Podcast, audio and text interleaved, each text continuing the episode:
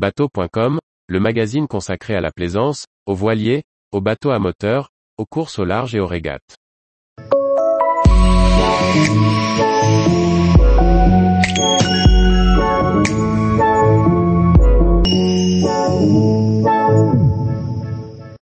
Route du Rhum.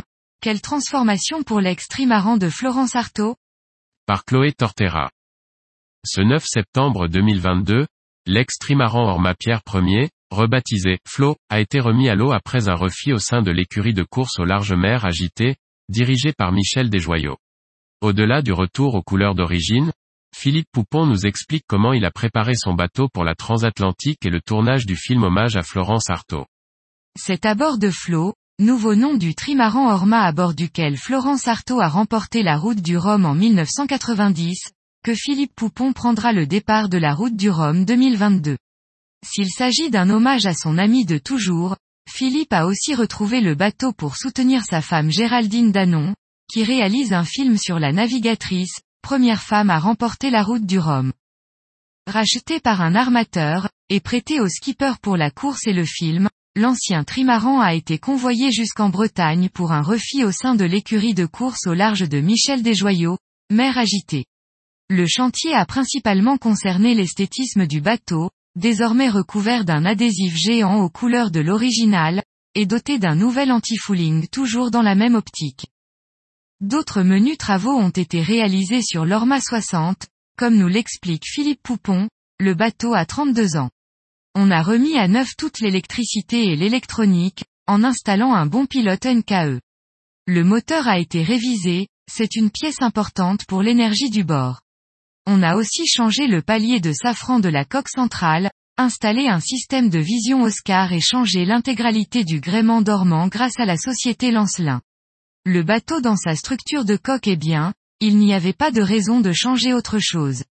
Pareil pour les voiles, dans un état correct, que l'on a conservé et envoyé pour être révisées et renforcées. Elles seront suffisantes pour la route du Rhum. Il y a encore quelques pièces de l'époque à bord comme les winches. Quand on interroge Philippe sur la manière dont il se situe au sein de la classe Rhum Multi, il répond modestement, a priori, il a l'air d'être le plus performant, mais il n'y a pas de bateau similaire au niveau de la taille. Quelques anciens camarades ont repris des catamarans, comme Roland Jourdain, Marc Guillemot ou Alvar Mabir. Effectivement, le plan VPLP de 18,28 mètres de long sera bien le plus grand des trimarans de la classe multi, parmi les neuf voiliers à trois coques sur la ligne de départ.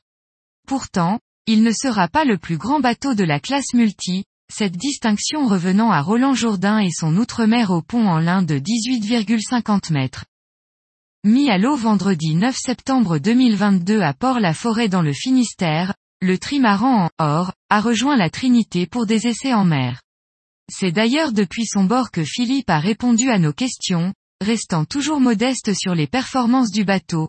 On est sorti pour remettre les choses en place, régler le bateau. Ça permet de faire les derniers réglages. Il n'y a pas grand chose à dire, c'est un bateau que l'on connaît bien et qui a retrouvé toute sa splendeur. On attend la semaine prochaine pour tourner des images avec l'actrice à bord, mais aussi avec d'autres bateaux, notamment son premier bateau pour la route du Rhum. Puis on entrera en stand-by pour sortir en mer dans des conditions soutenues, et faire des images fortes avec la doublure navigatrice. Tous les jours, retrouvez l'actualité nautique sur le site bateau.com. Et n'oubliez pas de laisser 5 étoiles sur votre logiciel de podcast.